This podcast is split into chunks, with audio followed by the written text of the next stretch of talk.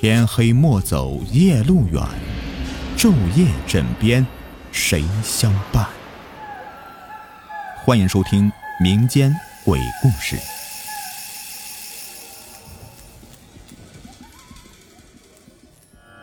你们好，我是雨田，欢迎收听民间鬼故事。十一岁的时候，我还住在奇妙村，那儿的叔叔婶婶待我极好，还赞我是浪里白条。浪里白条有两种意思，一个是夸我水性好，另一个则是美誉我为英雄。浪里白条就是英雄。一切的一切，当然是因为救人了。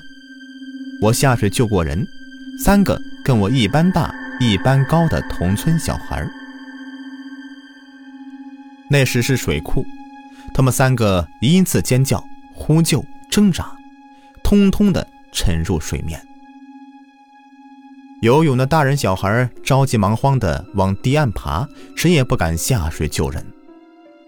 不是他们冷血无情，而是三个孩子溺水溺的奇怪。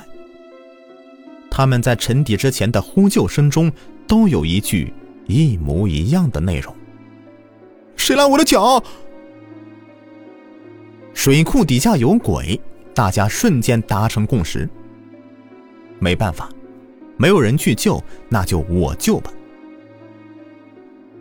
众目睽睽之下，我重新下水，先游到第一个溺水的孩子旁，勒住脖子，将他拉上了岸。再又游到第二个孩子身旁，勒住脖子，同样是拉上岸。最后游到第三个孩子身旁，勒住脖子，依旧是拉上了岸。岸堤上的大人们平平整整的放好他们，然后挨个施救。他们三个肚子外凸，嘴唇青紫，每个人的脚脖子上面都缠着一圈水草。水草的劲儿很大，勒出淤青了。这水草的形状也很奇怪，系成了蝴蝶结。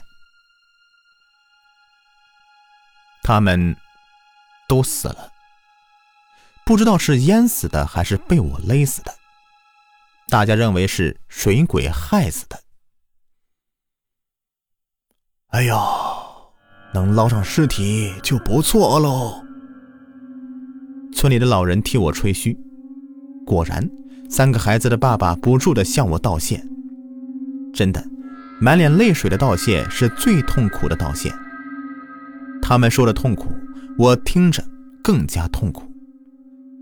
由于我见义勇为，我连失三人的勇气，从那以后，村子里的叔叔婶婶们就给我起了一个响亮的外号——浪里白条。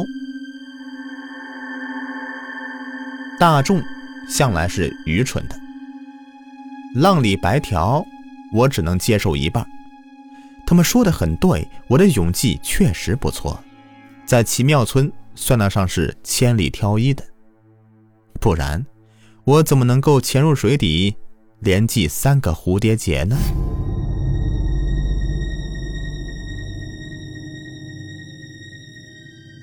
第二个故事。这个是我小时候的事情了。那天是清明节，爸爸妈妈赶集贩货，留我一个看家。后来我大姑就来了，手里面还拎着一只篮子，上面就一堆金银元宝和冥币。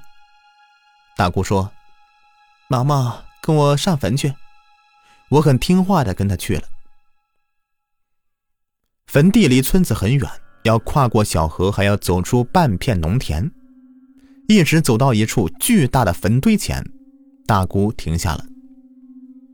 她放下篮子，趴在地上恭敬地对坟磕头烧纸。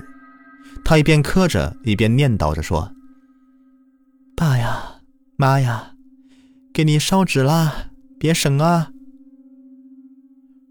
烧完纸钱就换我磕头，我依照他的叮嘱，老老实实的磕了三个响头。站起来以后，大姑又吩咐了：“毛毛，跟紧了啊！我怎么走，你就怎么走。”大姑就绕着坟堆开始转起圈来。我觉得好玩，嘻嘻哈哈的跟在后面也转起圈来。大姑的身体太胖了，腿又短，走得极慢，六圈过后我就超过她了。大姑，我领着你，你跟我走。大姑没回话，我就自顾自的往前走。走完第十二圈的时候，我忽然意识到有些不对劲了。刚才晴朗无云的天气，怎么变成白雾蒙蒙的了？远处的杨柳树都瞧不见了。我就喊大姑，大姑没回应。回头一瞧，身后空空如也。面前除了坟堆，什么东西也没有了。大姑不见了！大姑，大姑！我慌了，拼命的喊叫，希望她能够听见。别喊了，他在上面呢。耳际响起一个苍老的声音，我循声去看，不知什么时候，坟堆上坐着一个老太太。她穿着蓝布大襟，双手撑着拐杖，笑呵呵地望着我。快去呀，快去，往回跑！我不知道他是谁，可是我感觉他说的是对的。然后我转过身去，就开始往回跑。一圈，两圈，三圈，四圈。跑至第六圈的时候，白雾消失了。太阳依旧是挂在天空上，天色出奇的蓝。我一眼就瞧见大姑站在田垄上，四下张望，她在找我。哎呦，毛毛，你去哪儿了？大姑问。我支支吾吾的说不上来，刚才那是什么地方，我是真的不知道。好了，朋友们，本集已播完，下集更加精彩。